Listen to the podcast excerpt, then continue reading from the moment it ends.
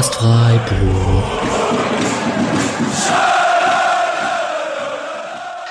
Dann hallo und herzlich willkommen zur 151. Folge des Podcast Freiburg. Eine ganz besondere könnte man sagen, denn wir nehmen ungefähr eine halbe Stunde nach Abpfiff auf, nachdem Freiburg das zweite Mal in äh, der Vereinsgeschichte zwei Spiele im internationalen Geschäft innerhalb einer Saison gewonnen hat.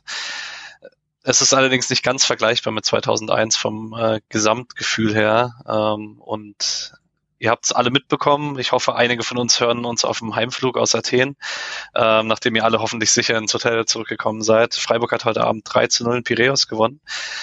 Und entsprechend des Ergebnisses wollen wir das auch zu dritt gebührend besprechen. Und ich begrüße erstmal den Misha. Hallo Misha.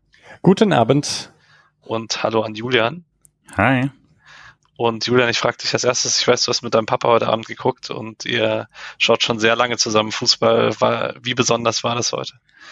Es war vor allem seltsam irgendwann. Es war total, also es war total krass. Also es war schwer irgendwie so alte Gewohnheiten abzuschütteln und trotzdem war es dann irgendwann in der zweiten Halbzeit wirklich so, dass wir dass wir, dass dieses klassische Freiburger ähm, Unwohlsein und Nervössein irgendwie nicht so richtig kam, auch in der 80. nicht. Und selbst das, oh, jetzt aber aufpassen, wirkte schon fast so ein bisschen performativ, weil, also ja, dann sind sie halt einmal rechts durchgebrochen und dann kam so ein durchgetrudelter Ball, aber es war, war auf jeden Fall ein krasser Abend. Es ist schwer von irgendwie besonders zu sprechen, so ein paar Monate nach dem Pokalfinale, was dann klar für so auch gerade für dann mit meinem Vater und mir was nochmal was anderes natürlich war. Aber es ist schon einfach eine komplett wilde Phase. Piräus auswärts 3-0 wegzuputzen, das, und dabei auch sich fast zu denken, dass man höher hätte gewinnen können, komplett wild. Mischa, sind wir jetzt eine nationale und europäische Spitzenmannschaft? Ja, ich finde schon fast. Also, nee, ähm, also keine europäische Spitzenmannschaft ist nicht, aber Freiburg scheint wirklich ein Level draufgelegt zu haben wieder, was ich nicht gedacht hätte nach dem Abgang von Nico Schlotterbeck. Aber das wirkt alles schon sehr stabil. Ich sag immer noch, das kann alles hier Platz 12 sein und ähm, im Achtelfinale raus oder so bei der Euroleague. Aber hey, sieht schon sehr schön aus, was Freiburg aktuell macht.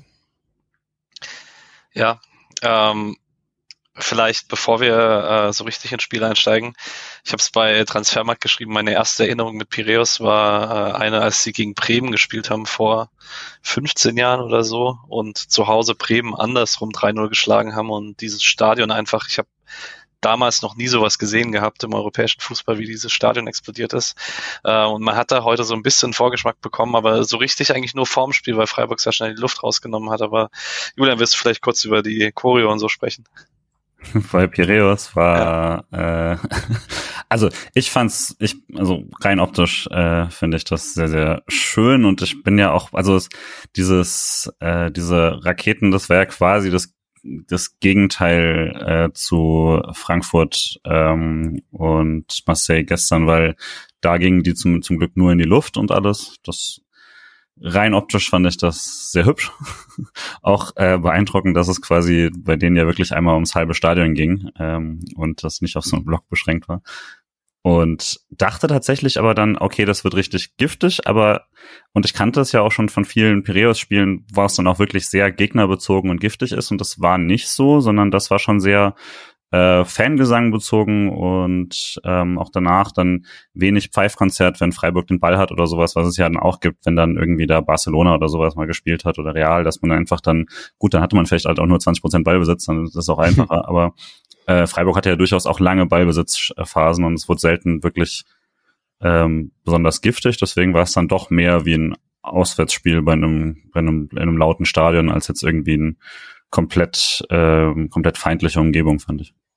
Ja, zwei Gedanken dazu. Einmal, was ich ganz gut fand, ich glaube, das ist nicht geplant, aber der Rauch hat sich sehr schnell verzogen. Das äh, sonst finde ich das immer ein bisschen nervig, wenn es in so Ewigkeiten geht und man irgendwie Viertel des Spiels nichts sieht. Ähm, ja, und dann äh, gab es eigentlich nur so richtig Pfiffe, wenn zurück zum Torhüter gespielt wurde. Und das bin ich ja überhaupt nicht mehr gewohnt. also ja, äh, ich weiß nicht, vielleicht ist das in Griechenland noch mal ein bisschen was anderes. Äh, über Piraeus würden wir wie gewohnt am Anfang sprechen. Ich verweise, wie glaube ich jetzt in jeder Euroleague-Folge darauf, wenn ihr da eine ausführliche Einsicht sehen wollt, dann hört euch die Folge mit John McKenzie an. Ihr könnt auch einfach zu dem Teil skippen.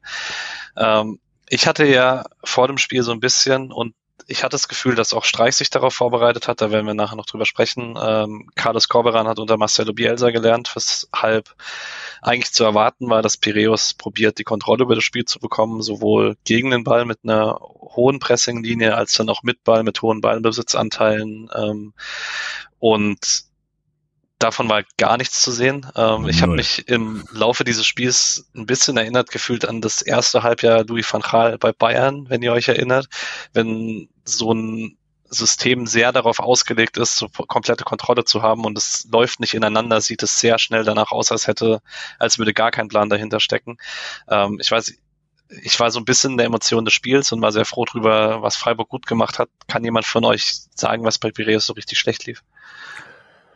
Ja, ich würde sagen, es war halt zu stoisch dann gespielt. Ähm, ich würde nicht sagen, dass man gar keinen Plan gesehen hat, sondern aber sehr klar diesen Plan A flach übers Zentrum aufzubauen.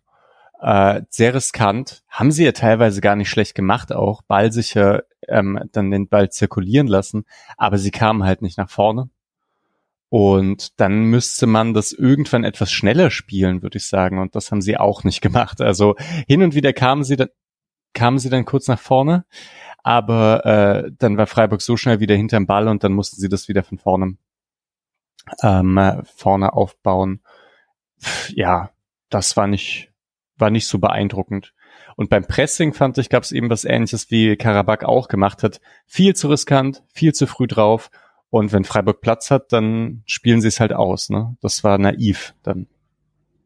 Also von zwei Sachen ähm, also hatte gleichen Gedanken und dazu war aber bei diesem Aufbau durchs Mittelfeld, also es war halt entweder drei, vier Mal abgebrochen, weil zu Recht, dass kein Platz durchging, oder ähm, also das zum Thema Ballsicher, wenn sie es dann halt durchprobiert haben, dann waren da halt auch wirklich abstruse Ballverluste mit dabei, wo man dann dachte, den Doppelpass jetzt dadurch durch irgendwie Höfler und Eggestein spielen zu wollen, die beide besser standen als der anzuspielende Spieler das war dann auch schon, also ich weiß nicht, arrogant war es nicht, weil so wirkt es nicht, es war jetzt nicht so ein, so ein Hackentrick oder sowas, aber es, es wirkte schon, als ob sie äh, überrascht waren, dass das nicht funktioniert, mehrfach, weil sie haben es wirklich immer wieder so mit dem Kopf durch die Wand da durchgespielt und da ja Bälle verloren, auch gerade in den ersten 20, 30 Minuten. Das war, also was Doan, was dann auch Trader für Ballgewinne hatte, Eggestein, wenn er davor geschoben hat, da hätte ja schon fast noch mehr draus passieren können, als was schon ohnehin passiert ist, was einiges war. Ähm, und gerade beim Pressing fand ich es halt teilweise wirklich dann doch wieder schwer, den Plan klar zu erkennen, weil sie sind dann teilweise mit vier, fünf Leuten vorne raufgegangen. Aber mir war so der Trigger nicht so ganz klar, der dafür immer benutzt wurde, weil also sie haben sich mehr darauf orientiert, wenn es einer mal gemacht hat, sind alle mit, aber ähm, teilweise standen sie ja dann auch so im Niemandsland darum und dann, wenn man dann relativ einfach sich daraus befreien konnte, wirkte das Ganze wieder unkoordiniert. Deswegen war ich schon überrascht über die Qualität des Ganzen. Ich würde sagen, Ginter war eigentlich ein Trigger, ähm, aber auch ja, also dann halt auch nicht nicht besonders gut und eher auch das Freiburg, das dann auch ausspielen konnte einfach. Dann sind sie recht intensiv angelaufen, aber die Abstände waren etwas zu groß und dann hat man halt irgendwie nochmal nach links verlagert und oder, oder ist dann halt riskant nach vorne gespielt über Sildilia. Und wird noch dazu ergänzen, dass man bei Piraeus dann noch dazu gesehen hat, dass wenn man drauf ist, dass eben, du hast gerade die Abstände angesprochen, die Abwehrreihe nicht wirklich angeschlossen hat ähm, und dann dann ziemlich großes Loch, Loch war zwischen der in der ersten Halbzeit noch Doppelsechs, zweite Halbzeit war es dann eher ein 4-3-3 bei Piraeus ähm, und der Abwehrkette und dann, wenn man einen langen Ball dann geschlagen hat, um mal ein Pressing zu überspielen, und dann war es eigentlich egal, wer das Kopfballduell gewonnen hat, ob das dann Gregoritsch, Trey oder halt die jeweilige, der jeweilige Abwehrspieler war. Man hatte eigentlich immer den zweiten Ball da in diesem Loch, weil dann Eggestein nachgeschoben ist oder Doan halt so absurd gut darin ist, äh, Situationen zu erkennen und am schnellsten im Zweikampf zu sein. Ähm, ja, war ein bisschen ausgecoacht, hatte auch ein bisschen das Gefühl, dass man sich irgendwie gar nicht darauf vorbereitet hat von Piraeus Seite, dass Freiburg, wenn es möchte, halt einfach immer noch ein sehr gutes Team gegen den Ball ist. Das war ein bisschen wild.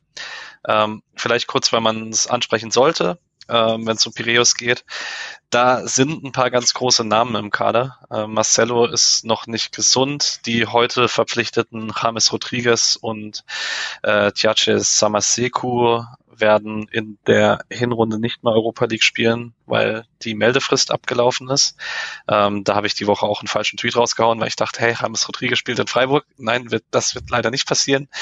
Ähm, auch sonst mangelt es da nicht an großen Namen. Mathieu Valbuena war jetzt heute dann allerdings auch nicht im Kader und so. Da ähm, sind einige bekannte Namen, die man heute aber alle nicht gesehen hat. Deswegen ähm, können wir da, glaube ich, ein bisschen drüber gehen. Das Einzige, was ich in der zweiten Halbzeit habe ich mir mal gedacht, ob Simon Virschalko auf rechts hinten so ein bisschen noch Angstzustände bekommt, weil ich habe mich gefragt, wie Diego Simeone reagiert hätte, wenn sein Team so ein Spiel gemacht hätte.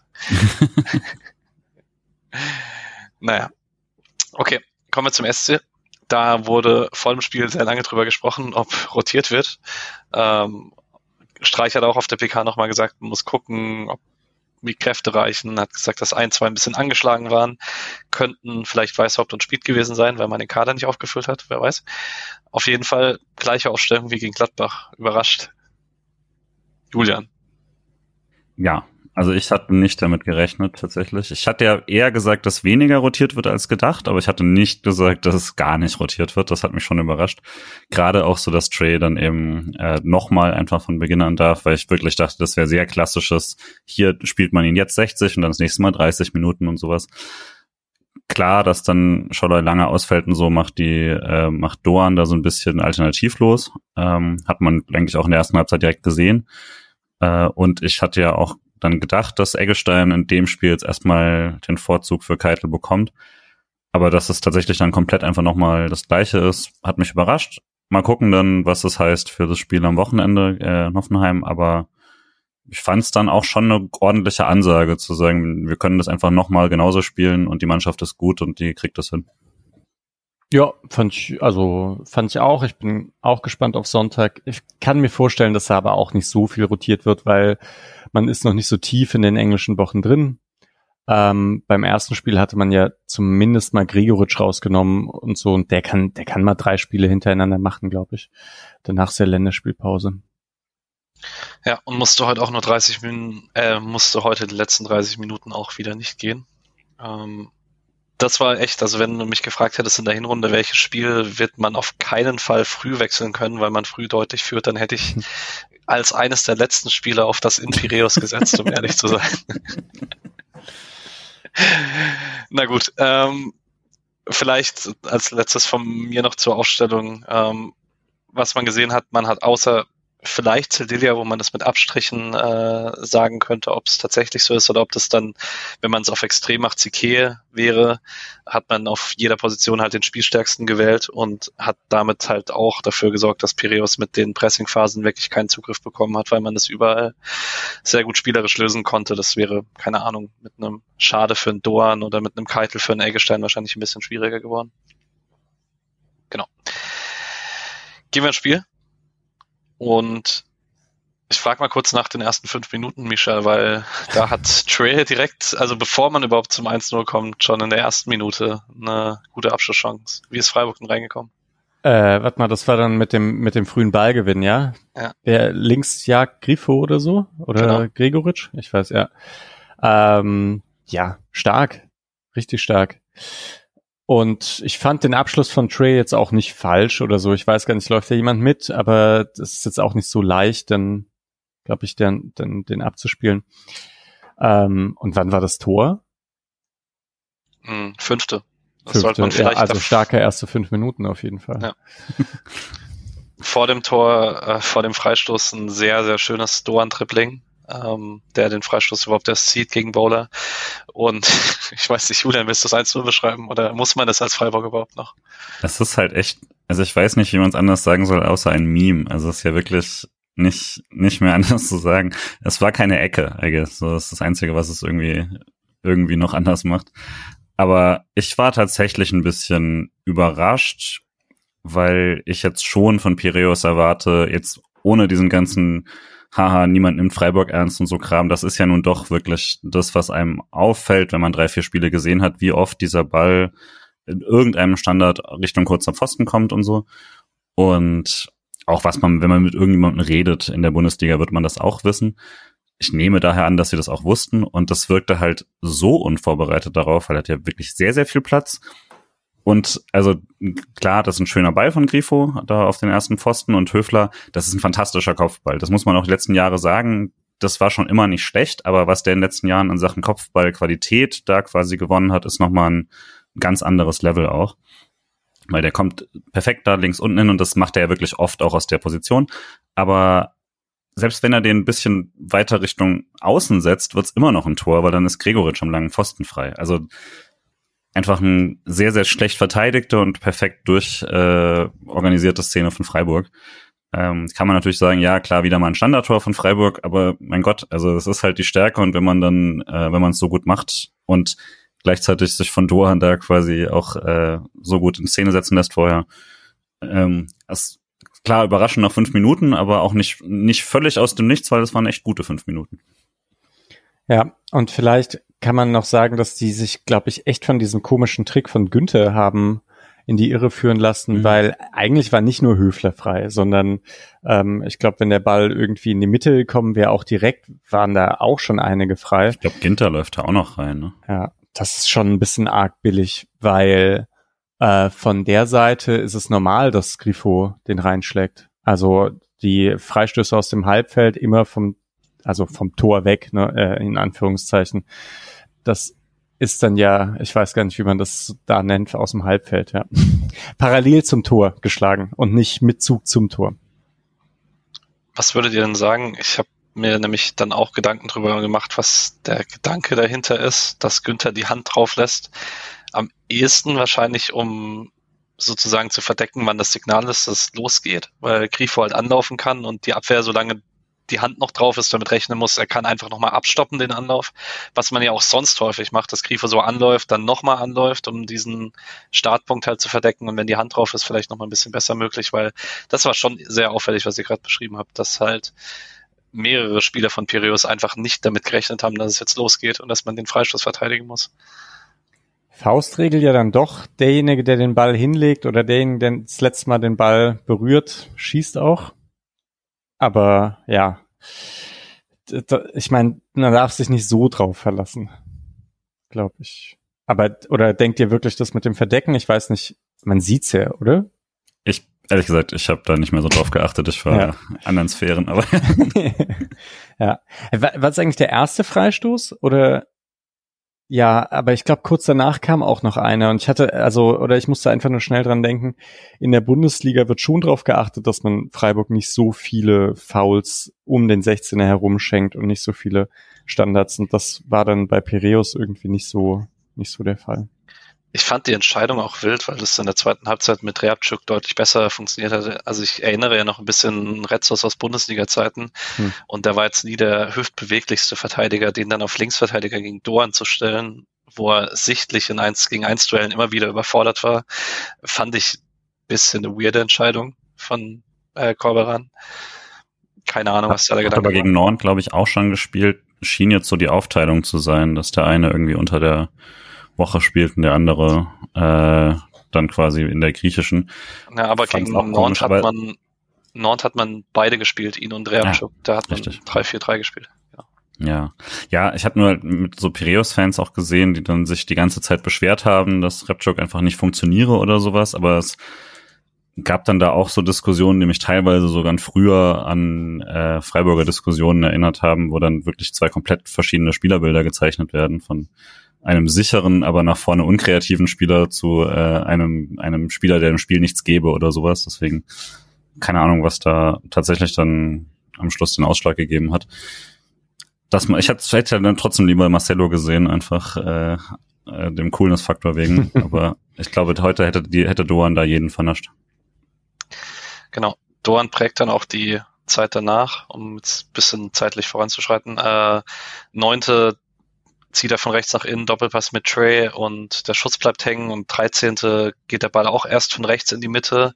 Grifo spielt dann auf Trey und sein erster Kontakt ist nicht ganz perfekt, aber Dorn ist, nachdem er den Ball auf Grifo gespielt hat, halt einfach voll durchgelaufen Strafraum, erobert sich den Ball nochmal durch ein Gegenpressing, Ball springt zu Gregoritsch, Abschluss mit rechts und der geht an Pfosten und Dorn will wegbleiben, weil er glaubt, dass er im Abseits steht, würde ich so erklären. Wenn er aber einfach stehen bleibt und den Fuß reinhält, ist er nicht, ist er onside und macht das 2-0, aber da wirklich kein Vorwurf. Ähm, ich glaube normal, dass man wegbleibt wahrscheinlich. Hm. Aber wir haben so oft drüber gesprochen, will Misha wissen noch mal über das Gegenpressing von Litz ansprechen. Ah ja, voll gut. Ähm, ich, ich, ich bin begeistert. Äh, ich weiß auch gar nicht, warum das die ganze Zeit so gut funktioniert, aber er windet sich dann immer so ein bisschen um Gegenspieler und hackt dann irgendwie mit seinen dann ja doch eher so kurzen Beinen Richtung Ball, aber so sehr sauber einfach und hat den dann oft und das ist ohne Foul. Das macht schon noch richtig Spaß. Auch das Timing ist richtig gut, seine äh, eigentlich das Gefühl gemeinsam mit Sildilia auch, jetzt nicht im Gegenpressing, sondern im normalen Pressing passt. Es ist klar, dass eigentlich ähm, äh, Grifo, Gregoritsch und äh, Trey sind sind weiter vorne und Doan und Sildilia kommen dazu, wenn es dann ne, wenn es dann knallt, wenn es zur Balleroberung kommen soll und das machen sie schon gut. Ich finde bei Doan auch, also je mehr ich dann jetzt auch so sehe und auf Kleinigkeiten achte, dieses sehr, sehr saubere Spielen ist so ist gepaart mit mehr so einem kleinen Assi, als ich dachte. also der hat dann ganz oft nach so einem Zweikampf, der Ball ist schon im Außen, der gibt danach, so eine Sekunde danach nochmal so ein ausgestreckter Handschubser in den Rücken mit und sowas. So kleine, so kleine Nicklichkeiten, die dann auf Dauer auch, glaube ich, ganz schön nerven, weil man sieht dann oft, dass die Gegenspieler irgendwann schon ganz schön säuerlich reagieren auf das. Und dann kommt dazu, dass er dich dreimal richtig scheiße aussehen lässt, weil er noch an dir vorbeizieht danach. Und du verlierst danach den Ball gegen ihn. Das ist, ich glaube, schon rein psychologisch ist das auch irgendwann ganz schön anstrengend. Und körperlich fit. Also ich hatte immer das Gefühl, dass er, oder ich habe nie das Gefühl, dass er nachlässt. So. Ja würde auch sagen, dass es kein Zufall ist. Jetzt heute ist er mal vor Grifo neun Minuten früher runter, sonst ist er die letzten Spiele immer der letzte Offensivspieler gewesen, bei dem Streich die Belastungssteuerung gemacht hat. Mal schauen, ob das nach der Länderspielpause, wo er wahrscheinlich auch noch nach Japan reist, äh, genauso sein wird oder ob dann irgendwann auch mal Körner zu sehen sind. Ich würde gerade, wenn wir gerade über einzelne Offensivspieler sprechen, ähm, kurz zwei Szenen rausheben und dann mit euch über Trey sprechen, weil der in der 16. eine sehr schöne Verlagerung auf Günther hat, der dann links im Strafraum nicht so richtig weiß, ob er den nochmal reingeben oder Wolle abnehmen möchte. Am Ende landet er auf dem Tor. Ähm, und in der 21. kriegt Trey noch nochmal rechts im Strafraum eine zweite Abschlusschance, schließt ein bisschen zu mittig für Watschlik ab, war aber auch dann nicht der leichteste Winkel. Ähm, und jetzt, bevor wir dann noch über den Assist sprechen zum 2-0, wie fandet ihr den Trey heute noch mal besser als in Gladbach, oder? Gegen Gladbach. Auf jeden Fall, ja. Ähm, naja, man kennt ihn ja von den Highlight-Videos als so guten Dribbler oder einer, der vor allem auch mit dem ersten Kontakt äh, gerne auch mal einen aussteigen lässt. Aber ich finde ihn eben auch insgesamt beim Spiel so sehr gut und vielleicht auch wieder gegen den Ball ist es halt auch sehr griffig und mit einem ganz guten Spielverständnis und äh, mit dem Ball eben nicht nur verrückte Szenen, sondern kann halt auch einfach dann kurz links rauslegen auf Grifo und ähm, dann geht's weiter. Das wirkt alles jetzt schon im zweiten Spiel sehr rund. Ich fand halt auch, also er hatte mh, hm, von Anfang an, glaube ich, einen ganz, ganz guten äh, Weg in das Spiel er wirkt halt manchmal sehr, sehr hektisch äh, bei den Sachen noch. Aber es ist mir deutlich lieber, dass er das quasi so macht, ähm, als dass das irgendwie ja so übervorsichtig ist. Und äh, die Aktionen, die dann klappen, sind halt auch richtig gut. Da waren ein paar Sachen dabei, wo Trey wirklich so ein, so ein Pass spielt, der eigentlich genau der richtige war und jemand anders hat noch nicht ganz gecheckt, was er macht. Das 2 zu 0, bevor wir dazu kommen, wäre ja fast so ein Ding gewesen, wo jemand anders nicht so ganz versteht, was er will. Und er hat immer wieder sehr, sehr gute Lösungen gefunden und ähm, würde auch sagen, dass es jetzt, dass er jetzt auf jeden Fall langsam in der Rotation auf jeden Fall angekommen ist und da auch eine Bereicherung ist. Man sieht trotzdem noch, wo es fehlt zum äh, zum Startspieler quasi jede Woche. Aber das ist ja völlig okay. Wir haben immer noch September. Äh, darf man ja auch nicht vergessen, plötzlich bei dem ganzen äh, Erfolgstrip. Und ich war auf jeden Fall deutlich optimistischer jetzt auch für die nächsten Monate nochmal mit ihm. Ähm, dass er das Talent hat, hat man ja eh schon gesehen, aber dass er jetzt auf jeden Fall auch schnell wieder da ist und das hauptsächlich bisher wohl auch körperliche und Gewöhnungsprobleme waren. Und dann das 2-0 ist halt gigantisch, ne? Also von dieser, dieser Chipball von Grifo und er nimmt ihn perfekt mit und naja, dann, ja, es ist halt, ich weiß nicht, diese kleine Bewegung, dass er da dann zwei Spieler, also den Pass durch zwei Spieler spielt, es ist natürlich einfach und das sieht also nee, ist nicht einfach, aber es sieht halt so klar aus, okay, genau den musst du spielen und wahrscheinlich kriegt man kriegen das technisch viele hin, aber es sieht halt so lässig aus. Du meinst, das ist quasi das Einfache, was schwer zu machen ist, was er da gemacht hat? Wahrscheinlich, ne? Ja. Ist so ein bisschen äh, Straßenkicker-Stuff, finde ich. Das ja. die Vorarbeit zum 2-0. Das äh, sieht man bei ihm häufiger mal. Ich, wir hatten es ja in der Vorbereitung davon, dass es ganz cool ist, dass man mit ihm und Weißhaupt jetzt zwei so Leute hat, die sowas gerne mal mhm. machen. Ähm, ich hatte tatsächlich beim 2-0, als die erste Wiederholung lief, war ich beruhigt, weil ich dachte davor, äh, Gregoritsch ist bei diesem Pass im Abseits und wird dann mhm. irgendwie aktiv, weil die Abwehr auf ihn reagieren muss. Und das hat man da relativ schnell gesehen, dass das nicht war. Es war aber halt trotzdem knapp und zwar wegen dem Doppelpass davor zwischen Trey und Grifo, bevor er in den Strafraum geschickt wird. Und bin mir immer noch nicht so ganz sicher. Ich würde sagen, man kann es mit Europa League Linie nicht auflösen und bin mir nicht sicher, ob es mit dieser Champions League Technologie nicht sogar vielleicht abseits gewesen wäre, weil die ein bisschen genauer ist. Also ich finde, man sieht, als dieses Abseits aufgelöst ist, dass es wirklich ultra knapp ist. Also, also ich fand dann doch mit dem, also klar, es war knapper als ich dachte, aber mit dem Bild fand ich es dann doch relativ klar gerade mit dem Hinweis noch, dass quasi abseits dann irgendwie beim Abwehr, beim, bei ihm ja noch weiter angelegt werden könne, weil die Hand im Gegensatz zum Stürmer mitzähle und so. Also. Stimmt das eigentlich? Habe ich mich auch gefragt, ich kannte das gar nicht, aber es ergibt Sinn, ne? Die Logik funktioniert mhm. für mich, weil das dann, ne, der Teil mit also mit dem darf ein Abwehrspieler ist da nicht beschränkt oder so. Ähm, ja, mit dem darf er den Ball nicht abwehren zumindest. Also er dürfte nee, damit ein Eigentor erzielen, aber er darf den Ball. Ja, ich mich auch gefragt. Müssen wir jetzt, ja. man kann jetzt leider ja Colinas Erben nicht mehr fragen gerade. Ähm, ja. Aber ich fand's dann, also als ich dann gesehen habe, war ich dann auch überrascht. Ich, ich hätte jetzt hier einen 20-minütigen Rant über den VAR gemacht, wenn es zurückgekommen wäre, weil ich dann dachte, ja, aber der Ball wurde ja schon wieder zurückgespielt. Dann hätte ich diese Grundsatzdiskussion wieder angefangen. Deswegen gut für alle Beteiligten, dass das einfach so durchlief und man sich das nicht zum 20. Mal anhören muss. Ja, und vielleicht ganz kurz, damit das nicht komplett unerwähnt bleibt, schöner Abschluss von Gregoritsch mit dem schwachen Rechten. Äh, einfach erster Kontakt unter die Latte. Kann man sagen, muss er als Stürmer machen, muss er wahrscheinlich auch, aber man muss ihn dann auch so abschließen. Ja. Und Grifos Chip auch gigantisch. Das ist so, das machen so Kimmich so Leute halt irgendwie, ne? Es war halt auch so wild, weil ich wirklich die, mich super aufgeregt habe in der Szene, bis sie es plötzlich perfekt gelöst haben, weil er halt wirklich ganz blöd davor wegläuft. Und es ist ja wirklich, man kann bei beiden verstehen, was sie gedacht haben. Er will aus dem Weg, weil er denkt, jetzt kommt da ein Schuss oder sowas. Und Trey will einfach diesen Pass spielen und will, dass er in die Mitte geht.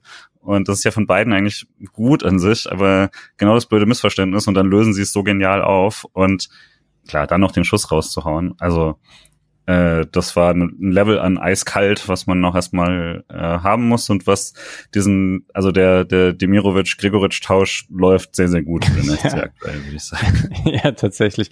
Und hey, also sie spielen alle echt noch nicht lang zusammen. Also Grifo, Doan, Trey, Gregoritsch, es ist alles ja, und ich muss mich jetzt an diese ersten Sp an, an Kaiserslautern erinnern, wo sie versucht haben, so durchs Zentrum zu kombinieren mhm. und irgendwie Doan den Ball durchlässt und tief geht und sowas und das alles noch nicht richtig funktioniert hat.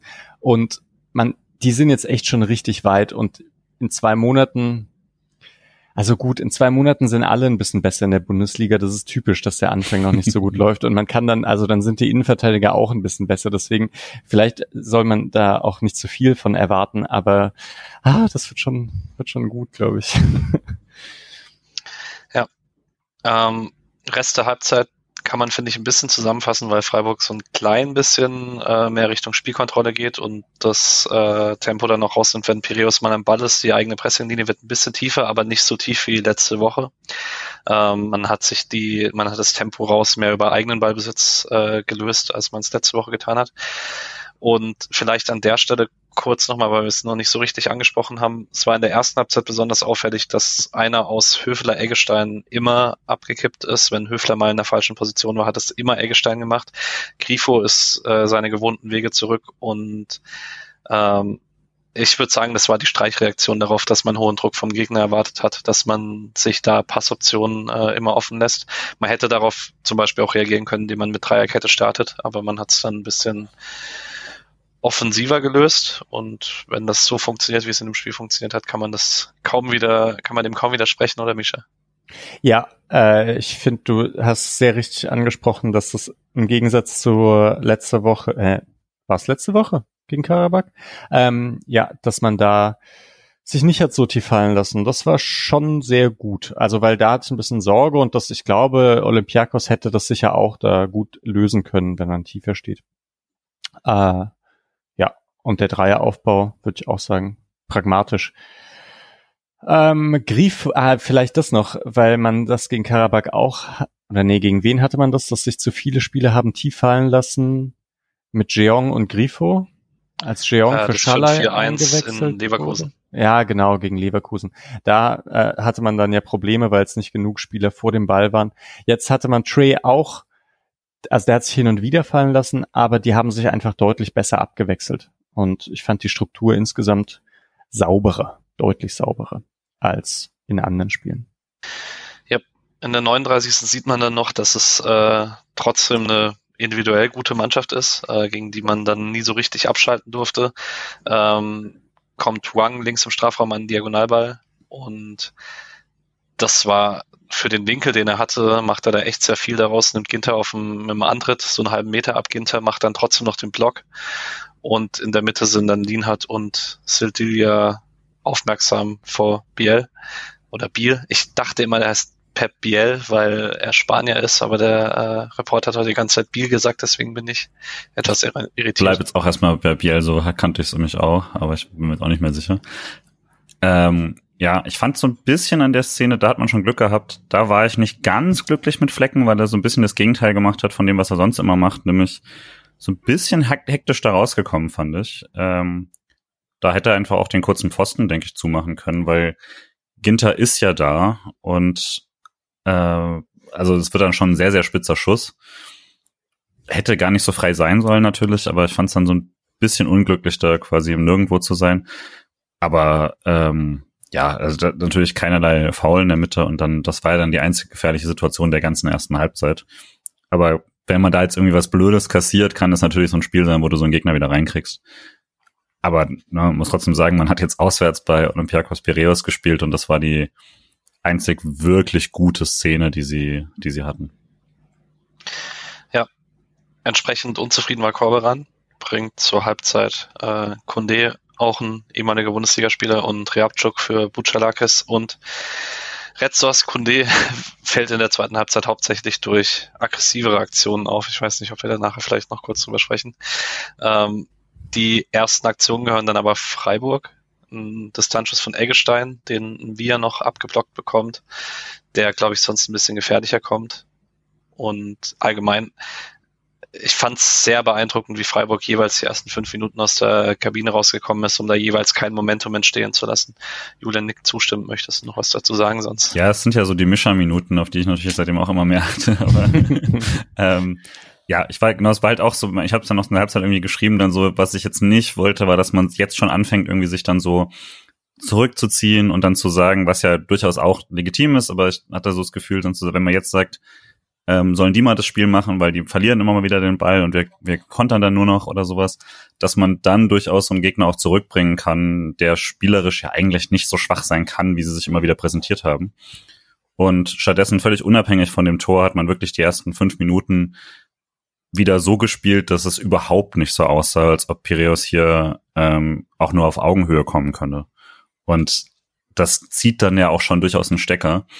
Ähm, auch, auch beim Publikum, was sehr, sehr gut war, was immer noch beim, beim 3-0 später immer noch gesungen hat und sowas. Aber es entstand halt nie so eine giftige Atmosphäre, wo man dann das Gefühl hat, jetzt rennen die auch noch mal anders oder sowas. Und war dann teilweise schon ein bisschen überrascht, wie sehr sich Piraeus dann auch den Schneid hat abkaufen lassen in diesen Sachen, weil es dann schon auch darum ging, dass Freiburg in den ersten fünf Minuten auf so zweite Bälle und auf ähm, 50-50 Bälle gestürzt ist, während Piraeus die hat zu sich kommen lassen und dann irgendwie direkt weiterspielen wollte und sowas.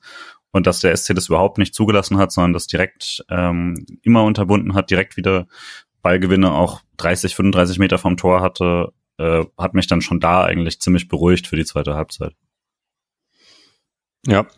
Ach, es war einfach alles in allem super souverän. Ich glaube, ich kann mich echt nur an das Spiel gegen Augsburg, das letzte Spiel im Dreisamstadion erinnern, bei dem man dann mhm. so deutlich äh, besser war als der Gegner. Das passiert ja eigentlich so nicht und dann in der Europa League vollkommen verrückt. Ja, Rückrunde Bochum vielleicht noch, auch ein 3-0. Da hatte man auch deutlich die Oberhand. Aber du hast schon recht, ja. Ähm, 51. erster Standard, zweite Halbzeit. Ähm, da dachte ich beim ersten Fernsehblick, weil ich nicht komplett aufmerksam war, Grifo wolle den direkt aufs Tor mhm. schießen. Ähm, tatsächlich sollte der einfach nur scharf kommen. Reabczuk verlängert den. Vielleicht kommt Celia sogar eher dran, wenn der nicht noch mit der Schulter drankommt. Ist dann aber letztlich auch egal, weil aus der anschließenden Ecke, die ist nicht so gefährlich. Dabei kommt aber noch mal im Halbfeld zu Grifo, der das ist nicht das einzige Mal im Spiel, aber wie man Grifo sich irgendwie vier oder fünfmal in einem Spiel die, den Ball zu einer Flanke zurechtlegen lassen kann, was nicht bei einer Ecke ist oder bei einem Freistoß, ist absurd. Ähm, findet Ginter, der auch sehr frei steht. Der findet mit dem Kopf Gregoritsch, der auch sehr frei steht. Und von Gregoritsch ist das, finde ich persönlich, auch einfach unglaublich gut gemacht, weil er noch den kurzen Moment wartet, bis Watschlik herangerutscht kommt, den Ball kurz nach links legt und dann einfach reinlegt. Freiburg hat wieder einen Topstürmer. Hä? Aber ganz kurz, der, der nimmt ihn doch nicht richtig an, oder? Bei Gregoritsch. Oder Boah, Julian, Boden, was sagst oder? du? Legt er, legt er ihn vorbei oder? Also, ja, er, er bleibt zumindest sehr ruhig. Ich musste daran denken, dass es quasi die kleinste, kleinstmögliche Version des Jahrhunderttors bei Frankfurt war, wo er Kahn so aussteigen lässt, nur dass er sehr wenig macht, um alle aussteigen zu lassen. Mhm. Aber war fun. Auf jeden Fall.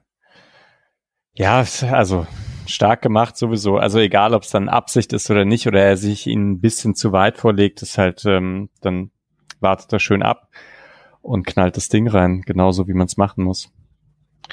Ist dann auch, äh, man hat diese Variante ja häufiger aus dem Freistoß, dass man einen zweiten Posten flankt. Ähm, was letztes Jahr Nico Schlotterbeck dann oft gemacht hat, früher Robin Koch. Ähm, es ist jetzt das zweite Mal diese Saison, dass es nach einem zweiten Ball funktioniert hat. Ginter Gregoritsch, die Kombi war ja schon mal gegen Dortmund ganz erfolgreich. Ähm, mhm. War ein bisschen vergleichbare Szene.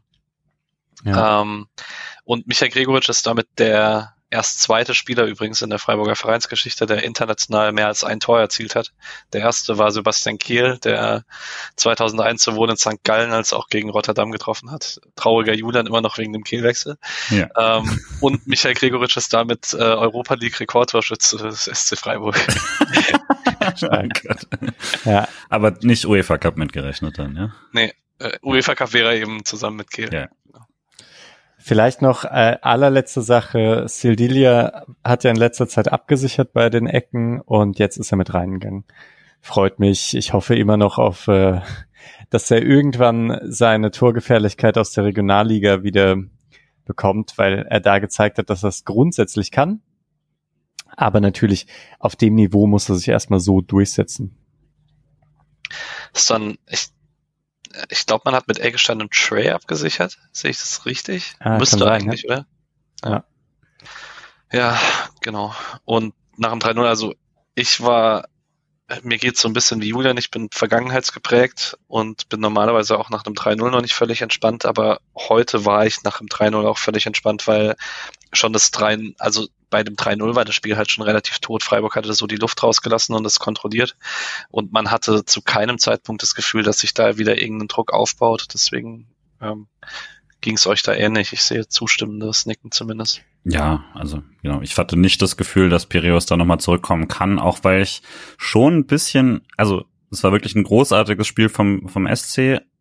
Es war aber schon auch erschreckend, wie eine durchaus ja schon große Mannschaft wie Piraeus da so untergehen kann, ohne tatsächlich große Gegenwehr. Also zumindest hätte ich dann erwartet, dass man sich so aufregt an Piräus Seite, dass man anfängt, blöde Fouls zu machen oder zum Schiri zu rennen oder so. Also das, was ich selbst bei einem 3 zu 0 gegen Augsburg erwarte, dass dann einfach ein giftiger Gegner kommt, der darauf, der sich irgendwie äh, beleidigt fühlt, davon hier gerade zu verlieren. Und davon war halt gar nichts zu sehen. Und es war aber auch nicht das Gegenteil, was ja dann große Mannschaften haben, äh, zu sagen, das ist uns egal, wir können das immer noch drehen, wir spielen das ganz normal weiter und wenn wir lang genug unseren Stiefel spielen, dann kommen wir damit auch zum Erfolg. Das war ja auch nicht so. Also das war einfach tatsächlich, hatte es so ein bisschen was ab dem 3-0 von sich ergeben da rein. Und individuell war es halt auch einfach so viel schlechter. Also Freiburg mhm. hat diese Zweikämpfe, wenn es dann irgendwie in Zweikämpfe ging, ja auch einfach alle gewonnen. Wenn man so die diese Sofascore-Noten durchgeht und so schaut, wie viel, ja, wie viel Zweikämpfe da wer geführt hat und gewonnen hat und wie viele Dribblings irgendwie gewonnen wurden, das ist eigentlich schon krass. Ja, weil die ja individuell nicht schlecht besetzt sind. Sie scheinen einfach nur irgendwie einen Spielstil zu wählen, in dem man sobald Körperkontakt aufgenommen wird, nicht mehr so richtig im Spiel drin ist, sondern dass man das alles über Pass und so weiter versucht. Das hatte man bei Freiburg, gab es, glaube ich, auch eine Zeit lang so ein bisschen beim Abstieg, dass man viel mit dem Ball, viel flach versucht hat. Mhm. Und das ist dann doch häufig, eigentlich finde ich sowas nicht so gut, damit zu argumentieren. Aber wenn man halt einen sehr Ballbesitz geprägten Stil hat, ist man vom Mindset oft nicht so in in diesen Zweikämpfen drin, sondern dann doch, wie positioniere ich mich, dass ich weiter weg vom Ball bin, wie, wie vermeide ich eigentlich Zweikämpfe? Ähm, ja, kann ein Erklärungsansatz sein, reicht mir eigentlich nicht ganz, weil ja, war schon sehr schwach. Weitergehend zwei sinnbildliche Aktionen, 59. und 66. Ich überspringe kurz die beiden ersten Freiburger Wechsel, weil ich äh, über das Spiel von Kilian Silidia sprechen möchte, der in der 59. erst eine Flanke von, äh, einen Pass von Firjalko von rechts ins Zentrum vor Masuras am zweiten Pfosten geklärt. Äh, sehr aufmerksam, so Tore, die sich Christian Günther früher gerne gefangen hat, als er jung war, so am zweiten Pfosten geschlagen werden. Auch am 66. 66. ist wieder eine Flanke von rechts, wo Silidia am äh, rechten Pfosten dann da ist und den Ball klärt per Kopf. Ähm, ich habe es vorhin während dem Spiel schon mal geschrieben, äh, kurz bevor er dann ausgewechselt wird, nachdem dann auch noch ein Tripling kam, ähm, über irgendwie 50 Meter. Das ist schon eine richtig krasse Entwicklung, die ich in der Geschwindigkeit nicht habe kommen sehen von Kilian Sildier. Ja. Das ist immer das, was man gestellt, sorry. ist ja immer das, was man so hofft, oder? Dann so, hey, komm, lass den jungen 19-Jährigen mal spielen, ne? Der geht dann voll durch die Decke und äh, natürlich passiert es nie und das finde ich auch, also hast du alles gesagt. Es ist schon eine super Entwicklung und das macht richtig Spaß. Ich habe mich auch neulich noch aufgeregt, quasi so ein bisschen, dass Leute so, also dass ich, dass ich das Gefühl hatte, man gibt ihm nicht die übliche Zeit, die man jungen Spielern in Freiburg gibt, weil man dieses, dieses aufregende Spielzeug mit CK quasi auf der Bank hat. Und selbst daran gemessen ist die Entwicklung in, selbst im letzten Monat nochmal ein gigantischer Schritt, finde ich. Also man kann ihm wirklich zusehen, wie er, wie er jedes Spiel da einfach nochmal sicherer wird. Und also hätte ich jetzt, also würde sagen, wenn ein neutraler Zuschauer da guckt, der keine Ahnung hat, wer wer ist, hätte der nicht gesagt, ah, das muss dieser, äh, dieser frische 20-jährige Spieler sein, der jetzt dabei ist. Also das ist einfach nicht auffällig. Er hat natürlich auch so eine sehr ruhige Mimik, ne? ja, Eiskalter Killer. Eiskalter Killer, genau. Ähm, 62. kommen Schade und Jong für Gregoritsch und Trey. Schade ist für sieben Minuten der Mittelstürmer ähm, auf dem Feld, bis dann in der 69. Petersen für Doan aufs Feld kommt und Schade auf den rechten Flügel geht. Eigentlich verändert sich wenig an der Statik des Spiels, würde ich sagen. Deswegen ähm, mm, eigentlich kann man so wahrscheinlich sogar insgesamt über die Schlussphase relativ hinweggehen. Misha. Ja, ich fand einfach nur vom Pressing her was nicht mehr so griffig. Also ja. Doan, Gregoritsch, auch Grifo, muss man sagen, und ähm, äh, Trey sind einfach irgendwie intensiver als die anderen. Ich würde insofern widersprechen, dass äh, über die beiden möchte ich jetzt auch gleich noch sprechen, weil wir es das einzige, ne, wir sind nicht ganz die einzigen, über die wir noch nicht gesprochen haben. Ähm, Höfler und Eggestein haben sehr aktiv mitgeschoben die ersten 60 Minuten und das hat man nicht mehr so sehr gemacht und dadurch konnte man mit der vorderen Reihe dann auch nicht mehr so intensiv pressen, weil halt die Linie dahinter fehlt. Da hat man schon merklich rausgenommen. Ich fand es auch generell ein sehr, sehr gutes Eggestein-Spiel, wenn du es gerade ansprichst. Also fand eigentlich in allen Bereichen klar, dann wie üblich so dann irgendwo mal am 16er vielleicht nicht die tolle Entscheidung oder sowas. Das ist ja dann aber auch schon ausgelagertes Aufgabengebiet ab dem Punkt. Und äh, gegen den Ball super, mit dem Ball sehr, sehr viele gute Sachen.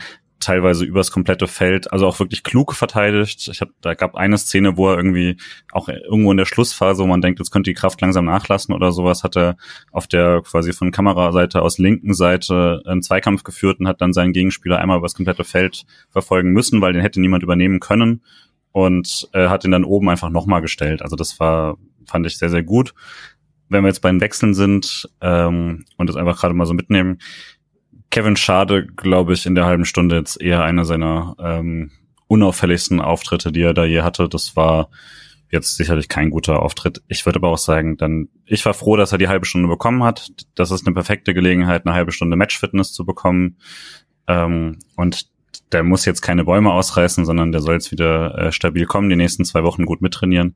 Und dann bin ich sehr, sehr, sehr froh, dass in diesem sehr, sehr stressigen Oktober äh, Kevin Schade wieder eingewechselt werden kann oder sogar starten kann, gerade wenn Roland Scholler noch eine Weile ausfallen sollte. Es, er hatte halt diese krasse Aktion, diese Pressing-Aktion ganz am ja, Anfang. Das, das hätte fast. Das war natürlich, ja, das wäre natürlich ein starker Europa League-Einstand gewesen. Ja, danach nicht mehr so viel. Ja, äh, vielleicht noch kurz zum anderen Sechser, dann übernehme ich das noch kurz. Äh, Höfler, wir haben jetzt nur beim 1-0 drüber gesprochen, aber das ist halt genau das, was man von Nikolas Höfler erwarten kann. Und äh, die beiden, man hat ja, Nick hat es, glaube ich, angesprochen in der Gladbach-Folge, dass man ähm, mit Trey da schon viel im 4-4-2 eingelaufen ist. Das hat man jetzt heute wieder gesehen, weniger im 4-2-3-1 und hatte dadurch oft so ein 2 gegen 3 im Mittelfeldzentrum und Höfler und Eggestein haben das halt trotzdem wegdominiert und man hatte zu keinem Zeitpunkt das Gefühl, Piraeus kriegt irgendwie Zugriff aufs Mittelfeldzentrum. Ich finde es richtig schwer, eigentlich Einzelspiele aus der Startelf herauszuheben weil, weil es sind in dem Fall wirklich alle. Äh, Ginter Lienhardt waren wahnsinnig souverän, haben ihre Zweikämpfe irgendwie sehr, sehr gut gewonnen. Gab halt einmal die gelbe Karte von Lienhardt, aber in der Art und Weise, dass er einfach nur richtig steht und einen Ball wegschnappt, hat er zwei, drei sehr gute ähm, Ballgewinne gehabt und bremslige Situationen bereinigt. Ginter auch Flecken mit dem Ball total souverän, hatte halt gegen den Ball, also paradenmäßig eigentlich überhaupt nichts zu tun. Günther hat ein starkes Spiel gemacht, wurde ein, zwei Mal sogar ein bisschen übersehen, als er hinter die letzte Kette gelaufen ist. Da wäre, also gut, ich glaube, Höfler hatte da ein, zwei Mal auch nicht ganz die Übersicht, weil, weil er halt unter Druck gesetzt wurde. Ich, ja, also von der ersten Elf gibt's keinen, den ich, den ich nicht gut fand. Und bei den Einwechseln würde ich sagen, da haben mich alle nicht so vom Hocker gerissen, aber es war jetzt auch nicht schlecht es war halt dann auch einfach nicht mehr die Zeit irgendwie, in der viel passiert ist. Ja. Würde den eingewechselten Offensivspielern vielleicht sinnbildlich Jeong am ehesten vorwerfen, dass man nicht so richtig das Gefühl dafür hatte, wann man in einem Konter noch aufs Tempo hätte drücken können und wirklich irgendwie eine relativ einfache Abschlusschance zu finden ähm, und stattdessen dann ab und zu aufs Tempo gedrückt hat, wenn man das nicht hätte machen müssen, unbedingt da war. Also Überzahlsituationen für ein viertes oder fünftes Tor hätte man gehabt. Und ähm, genau, 77. vielleicht noch kurz, ähm, Grifo, Balleroberung hoch im Strafraum nach einem CC-Fehler und der kommt dann aber noch rechtzeitig in die Situation rein. Wenn Grifo auf Jeong abspielt, kriegt er einen freien Abschluss, finde aber auch okay, dass er erstmal guckt, dass er selber zum Schluss kommt. Ähm, letzte Aktion von Grifo, für den dann Keitel als linker Flügel kommt, was sehr witzig war tatsächlich. Und Kübler zu seinem Comeback nach Verletzung in, bei, den, bei der ersten Mannschaft für Sedilia. Ich glaube, wahrscheinlich hätte man jetzt, wenn man irgendwie 100 SC-Fans gefragt hätte, hätte man 100 verschiedene Antworten gekriegt, welche zwei Spieler man dann gerne gesehen hätte. Ich hätte aus persönlicher Präferenz natürlich gerne Kevin Schlotterbeck und CK gesehen, nochmal für zwölf Minuten, aber ich glaube, arg viel falsch machen ist halt, Streichert ist am nächsten dran und wird es, glaube ich, beurteilen können.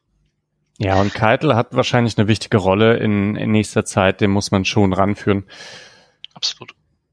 Und ist dann auch derjenige, der am nächsten noch am 4-0 dran ist im äh, restlichen Spiel, als er vor Watschlik ähm, einem Eckball vom Gün von Günther ist und äh, den aus fünf Metern dann am Tor vorbeiköpft, den kann man auch machen. Also es finde ich, wäre noch was anderes gewesen, wenn Watschlik vor ihm Unterball durchspringt, dann hat er weniger Reaktionszeit, aber er geht eigentlich klar zum Kopfball hin und setzt ihn einfach vorbei.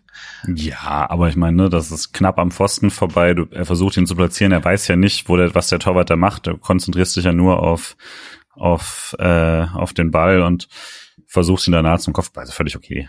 Äh, glaub jetzt, jetzt fängst du schon an, auf einem Niveau zu meckern, dass man dann, dafür müssen wir dann schon noch ein paar Titel gewinnen, bevor das ein valider Kritikpunkt wird. In der 91. noch als letzte Situation, weil es mir auch so ein bisschen so ging, ähm, schreibt der Kicker, Cissé gewinnt nahe des linken Strafraum-Ex den Zweikampf mit Petersen. Endlich mal ein Erfolgserlebnis für den Innenverteidiger, möchte man fast sagen. Das äh, fasst ganz gut zusammen. Ich finde die Körpersprache von Piräus, ich bin ja jemand, der dann so, so schnell Mitleid empfindet, solange ich nicht im Stadion bin. Im Stadion hätte ich, habe ich nie Mitleid, aber so vom Fernseher schon ein bisschen. Ähm, hoffe tatsächlich, die fangen sich, außer beim Rückspiel in äh, Freiburg so ein bisschen, weil ich den Stil, den Corberan, also wenn er so ein bisschen den Bielsa-Stil etablieren möchte, ich hoffe, dass das halt einfach mehr Fußballtrainer machen und finde es immer schade, wenn das Trainer probieren und damit halt voll nicht Erfolg haben. Julian. Also A, sehe ich da nicht viel von, muss ich sagen. Also nicht nur von der Erfolglosigkeit her, sondern das war jetzt auch keine Mannschaft, die, die daran jetzt gescheitert ist oder sowas, sondern das war ja, also teilweise, aber halt so Stückwerk und also wenn das wirklich der Plan war, der Bielsa Fußball spielen zu lassen, dann ist da erstaunlich wenig angekommen, auch nach einer sehr kurzen Zeit, aber trotzdem. Ähm, ich würde mir trotz, ich, also ich bin mir einfach sehr sicher, dass der nächste Woche nicht mehr Trainer ist, ehrlich gesagt. Also ähm, bei einer Mannschaft, bei der Europa dann doch meistens das Wichtigste ist, weil man die Meisterschaft eben doch meistens gewinnt, ist äh, zwei Niederlagen und ähm, äh, deutlich auch. Also bei Nantes war es ja letzte Minute, aber auch nur, weil Nantes ein Eigentor gemacht hat. Ähm, das war ja auch nicht knapp an sich vom Spiel her. Also ich kann mir nicht vorstellen, dass er noch viele Spiele macht. Ich würde mir trotzdem wünschen, dass Piraeus besser wird, weil ähm, die Gruppe wird besser für uns, wenn äh, Piraeus da jetzt Punkte gegen die anderen sammelt, weil auf einmal ist Piraeus hier der Außenseiter, der den anderen Punkte wegnehmen muss, was komplett absurd ist, aber äh, so läuft's bisher an. Also ich kann mir aber nicht vorstellen, dass wir beim Rückspiel nochmal gegen ihn spielen. Dafür läuft's einfach zu schlecht für ein Team, das sehr, sehr gerne ihre Trainer feuert. Bisher sieht's aber gar nicht so aus, als ob Freiburg darauf angewiesen wäre, dass irgendjemand gegen irgendwen anders Punkte das holt. Stimmt. Ja, äh, und ich bin ja, also es ist ein bisschen klugscheiße äh, Kommentar noch, aber ich bin ja auch Fan davon, wenn Leute einen Stil so gut auf den Platz bringen.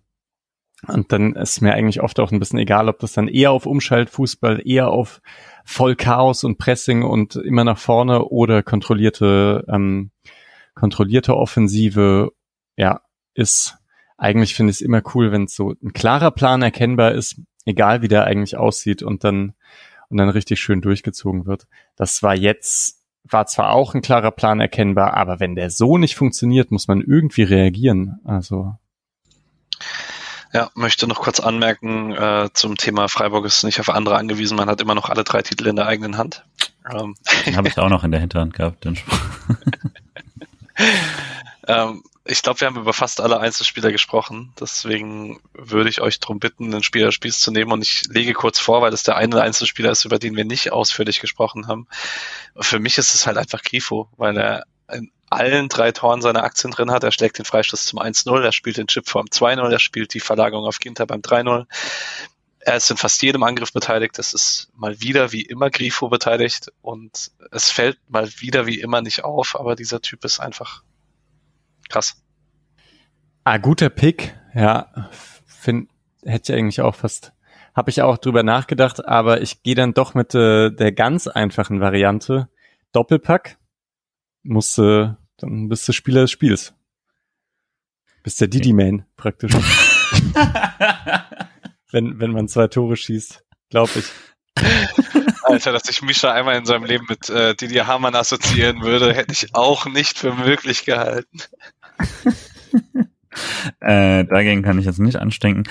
Ja, ich habe mich diesmal auch sehr schwer getan, im Gegensatz zum letzten Mal, wo ich immer dachte, ja gut, war insgesamt ein okayes Spiel, aber ich habe keinen besten Spieler. Diesmal hatte ich echt Schwierigkeiten, einen rauszunehmen, weil so viele gut waren. Äh, ich hatte auch, der jetzt so ein bisschen untergegangen ist im Vergleich, ich fand Doan halt auch richtig, richtig gut. Also mhm. auch jetzt habe ich schon ein bisschen über Transfermarkt durchgeschaut, da ist er jetzt auch nicht bei den Spielern immer dabei.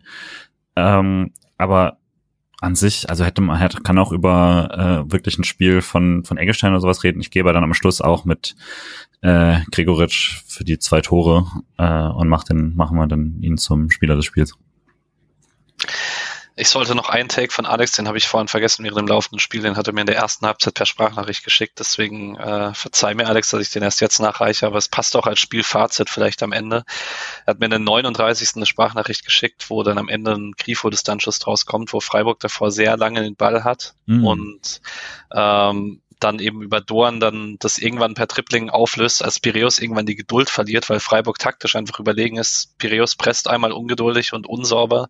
Dabei geht zu Dorn, der überspielt einen und es gibt einen Grifo-Abschluss und das ist sinnbildlich vielleicht fürs ganze Spiel, dass Freiburg taktisch, spielerisch und physisch überlegen war und das war in dem Ausmaß einfach nicht zu sehen. Also nicht abzusehen vor dem Spiel. Ja, genau. krass. Was soll man machen? Ab nach Hoffenheim. so richtig, ja. Harte, ähm, harte äh, Kontrast. Ja, ist richtig. Ähm, ganz kurz vielleicht noch an der Stelle, wir reden sonst über die Bundesliga, nachdem wir über das Spiel gesprochen haben. Hier würde ich sagen, macht es nicht Sinn, über die ganze Euroleague zu spielen, sondern sprechen, sondern nur über das äh, Parallelspiel. Und in eben jedem Parallelspiel hat Nantes 3 zu 0 in Baku verloren bei Karabach, was vielleicht auch für den einen oder anderen, der Karabach als deutlich schwächsten in der Gruppe gesehen hat, dass die Leistung letzte Woche vom SC noch mal ein bisschen einordnet. Julian. Ja, nee, hätte wir jetzt auch meins. Dazu, also es passt jetzt nur so bedingt, aber es ist schon nochmal, finde ich, ein seltsameres Ding, als es eh schon war, mit Karabakh in einer Gruppe mhm. zu sein, jetzt wo Aserbaidschan eine relativ offensichtliche Gebietsinvasion in Armenien gestartet hat ähm, und dass die UEFA bekanntlich sich ähm, aus ihrem No Politics heißt das einfach, man möchte möglichst wenig darüber reden, aber es hat nochmal, ähm, es ist nochmal besonders absurd, mit einem Team quasi in einer Gruppe zu sein, das in, in dessen Land gerade aktiv Krieg geführt wird. Und ähm, mal auch dann sehen, wie sich die nächsten Wochen entwickeln hoffentlich eben nicht weiter kriegerisch, aber ich fand es nochmal abstruser, quasi dieses Team dann zu haben und so nebenbei zu verfolgen, während man gleichzeitig auch die Nachrichten verfolgt, die dann die ganze Zeit laufen. Ja, das habe ich mir auch schon gedacht. Ich weiß auch nicht, ob da irgendwas kommt. Ich bin, ich glaube, ich wäre da skeptisch, einfach weil, also ich meine, es gibt, also Aserbaidschan ist ja schon irgendwie recht gut vernetzt und ähm, wenn jetzt in der UEFA, wenn es da jetzt gerade irgendwie Probleme gab, dann war das ja mit den mit den russischen Teams und so weiter. Äh, nach dem Einmarsch und ja, da, ich, das wird mit Aserbaidschan wahrscheinlich eher nicht so sein, weil ja die, diese Allianz eher mit der Türkei und so weiter da mh, mm, besser abgesichert ist im international im internationalen Machtgeflecht, äh, das wahrscheinlich bestimmt bei der UEFA ist. Ich kenne mich da jetzt nicht perfekt aus bei der UEFA, aber ich denke auch nicht, dass es große äh, Unterstützung für Armenien geben wird ähm, von NATO-Seite aus oder so. Ja, zumal man, ohne jetzt vielleicht das große politische Fass aufmachen zu wollen, als NATO und UEFA ja die geschickte Möglichkeit hat, in dem Konflikt darauf zu verweisen, dass es ein beidseitiger Krieg ist, in dem Aserbaidschan gerade wieder die Offensive eröffnet. Ähm, was natürlich absurd ist für den aktuellen Konflikt, weil der Krieg hatte eigentlich relativ geruht bis auf das Bergkarabach-Gebiet. Ähm, und auch da gab es keine so großen aktiven Kämpfe mehr. Ähm, aber darauf wird man sich wahrscheinlich zurückziehen, damit man nicht aktiv handeln muss, während man halt äh, in der Ukraine einen klaren Aggressor hatte, wo man dann wirklich keine Möglichkeit mehr hatte zu sagen, okay, da gucken wir jetzt drüber hinweg. Ähm, also ich würde kann mir auch nicht vorstellen, dass da noch was passiert, aber auf jeden Fall gut, dass du den Punkt aufgemacht hast, Julian, weil das wird äh, vielleicht für den einen oder anderen nochmal ein äh, abschreckendes Ding mehr dafür sein, nicht nach Baku zu reisen. Ja, das denke ich auch, aber vor allem, weil man sich ja auch überhaupt nicht sicher sein kann, wie sich das entwickelt, oder? Ich weiß nicht, seht ihr es auch ein bisschen also ich glaube nicht, dass äh, Baku, äh, dass, dass äh, Karabakh ausgeschlossen wird, aber ich bin mir nicht ganz sicher, ob das Auswärtsspiel stattfinden kann, je nachdem, wie, äh, wie sich Armenien jetzt da verhält. Weil ich glaube, da gibt's ja gerade auch ziemlich große Demonstrationen und also inner, innerpolitischen Auseinandersetzungen, wie, wie darauf reagiert wird. Und ich meine, diese Gebiete, ich, ja, okay, jetzt, ich komme langsam sehr ins Spekulieren rein. Ähm, muss auch noch ein bisschen mich besser einlesen. Ja. Aber mal sehen, was da passiert in, in der Rückrunde dann. Bis November ist ja dann auch erst das Auswärtsspiel. Von daher mhm. schwer jetzt irgendwas zu sagen, aber ich habe mich schon dabei gefragt, dass es halt eine seltsame Fußballsituation ist, wenn gleichzeitig die zwei Tage, zwei Nächte davor eben die Raketen begonnen zu fliegen. Ja. Ähm, andere Mannschaften, harter Cut, brauchen wir nicht drüber sprechen, glaube ich, weil ich, aber ich bin mir nicht ganz sicher, hattet ihr das äh, Spiel der Frauen im DFB-Pokal schon drin in der letzten Folge oder nicht? Ja.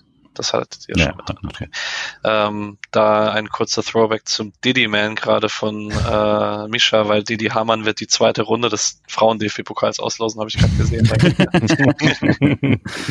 Es fügt sich alles zusammen. Es fügt sich alles zusammen, genau. Julian.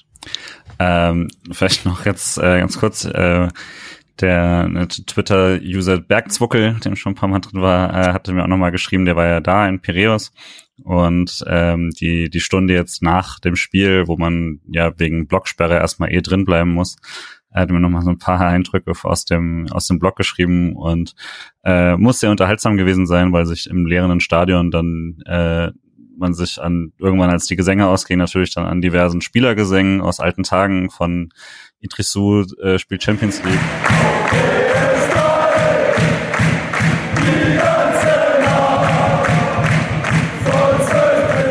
zu äh, Papis dem Bassissé, bis irgendwann war man dann durch bei Kulibali und ähm,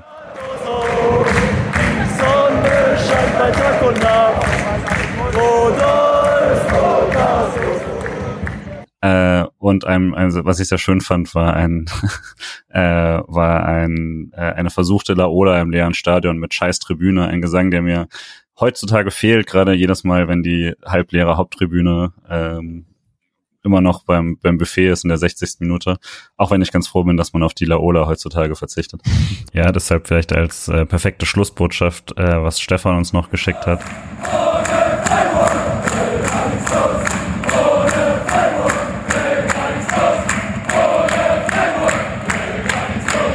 Aber es scheint zumindest eine gute Stunde nach dem Spiel jetzt äh, gewesen zu sein und dementsprechend nochmal schöne Grüße an alle Auswärtsfahrer. Das sah auch richtig cool aus, ähm, auch wenn man in dem Stadion fand auch beeindruckend, wie da bei 3-0 immer noch gesungen wurde und sowas.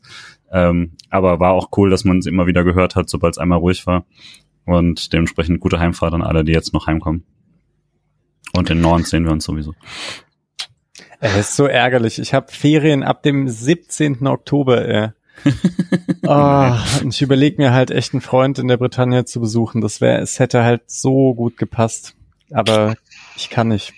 Hey, SchülerInnen sind es völlig gewohnt, dass auf dem Vertretungsplan steht, der Lehrer ist nicht da. Das ist voll okay. ja.